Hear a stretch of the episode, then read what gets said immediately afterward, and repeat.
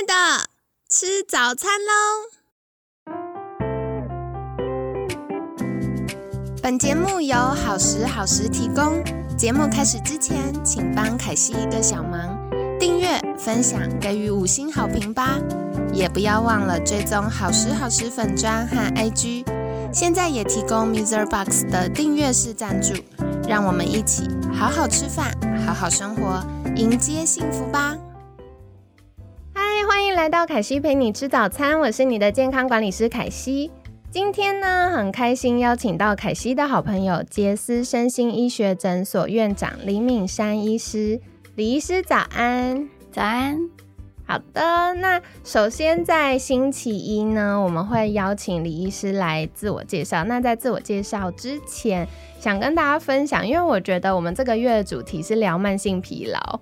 可是慢性疲劳，大家常常会想到哦，就是太晚睡啊，然后吃的不营养。可是其实慢性疲劳很多也跟压力有关。所以这一次呢，很荣幸就可以邀请到身心科医师来跟大家分享。好，那首先我们是不是邀请李医师简单跟听众朋友们介绍一下自己呢？嗯，Hello，大家好，我是李敏善医师。那我本身的专攻是身心科。嗯，那其实身心科大家联想说身心科是什么？其实身心科它其实之前就是精神科，对，只是说目前大家会觉得。精神科听起来有点可怕，那其实我们在社区基层主要看的也是主要是身心调试的问题，所以我们现在后来都比较称呼为身心科。哦，原来如此。嗯嗯，对我觉得身心科听起来就会比较温暖一点。对，那我们其实主要平常呃看的个案呢，主要是像是失眠啊，或是焦虑、忧郁、自律神经失调。那像是刚刚凯西说的慢性疲劳症候群，其实我们是蛮常见的。所以其实连自律神经失调都算是身心科可以协助我们的部分。对，哦，原来如此。那接下来也想再请教李医师的是，就是嗯，像李医师服务这么多客户，有没有这几年特别疫情之后发现，哎，什么样的状况大家比较常会出现呢？其实我觉得疫情过后。我们科有明显的增长的是焦虑的哦，对耶，好像变比较多，因为大家都会很担心说，哎，这个疫情会怎么走？然后自己会不会染疫？然后家人会不会？因为可能家里面有小孩、有老人家，对，所以就很担心染疫的问题。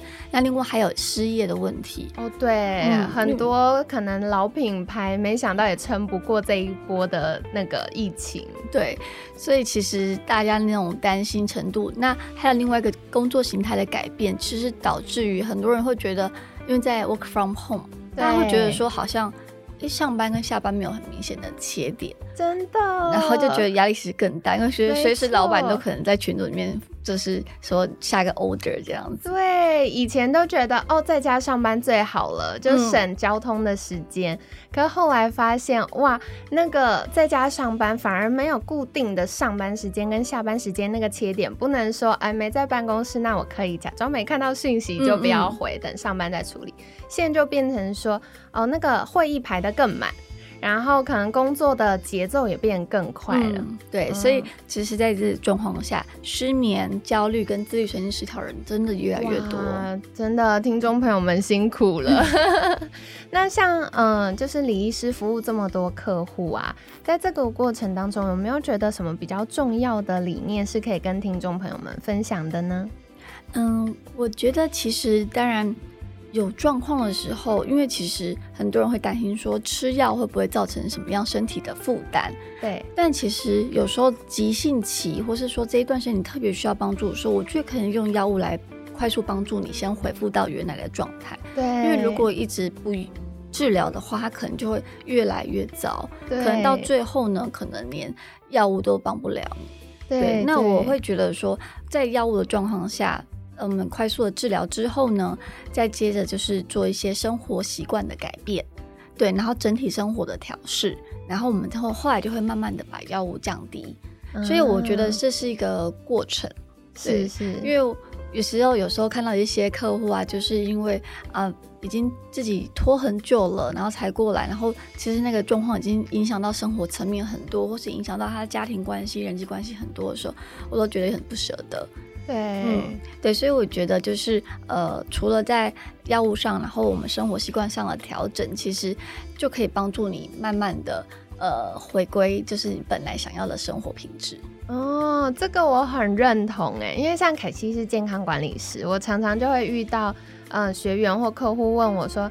凯西，我那个头真的很痛，或生理痛真的很痛，到底要不要吃止痛药？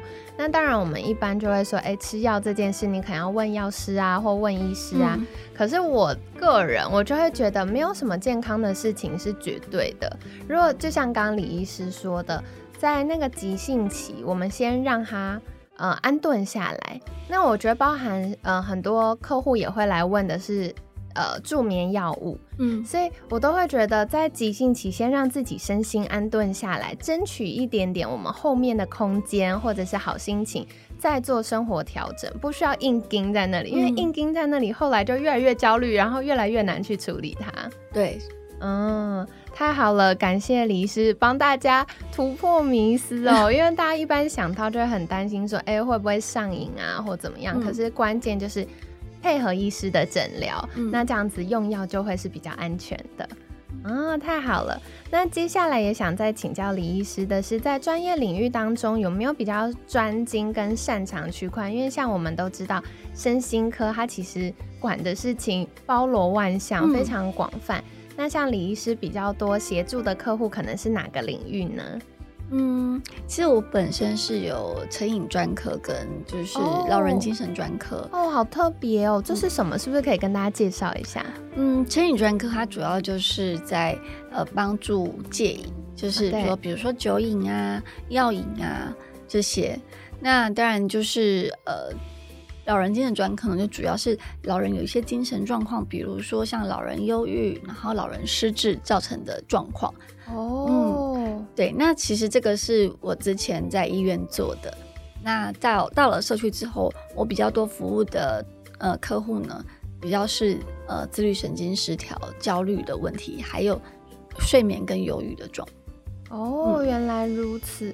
刚听到这个很特别，所以像我们有一些听众就会来私讯凯西说：“我真的很想吃甜食，我对甜食一看到就没有办法戒。”这个也是可以寻求医师协助的嘛？嗯，这个其实我们会说像是某种上瘾嘛，就是大脑神经回路的状况造成的，就是呃，你可能。会一次吃很多甜食，然后才能获得满足。这个其实我们也是可以在整间做一些呃调整的。哦，好特别，所以它这个是比较让我们呃练习用自己控制自己的方法吗？还是会用药物呢？这种主要是有一些认知行为的治疗，对，就是在思考上面，我们去去做一些调整。对，然后还有一些功课要回家做，这样子。哇，好有趣哦！好，所以如果真的觉得很困扰，有需要协助的听众朋友们也可以参考。那另外也想再请教李医师一个额外的题目，我觉得很多听众朋友们可能跟凯西一样很有疑问，就是身心科医师跟咨询咨商心理师。好像有一点点像，但感觉又不太一样。可以请教，就是身心科医师跟智商心理师的不同在哪里吗？嗯，好，其实呃，智商心理师跟临床心理师他们都是属于心理师。对，那他其实是他要考的资格是研究所，就是读心理学的研究所，然后去考国家考试这样子。对，那他们。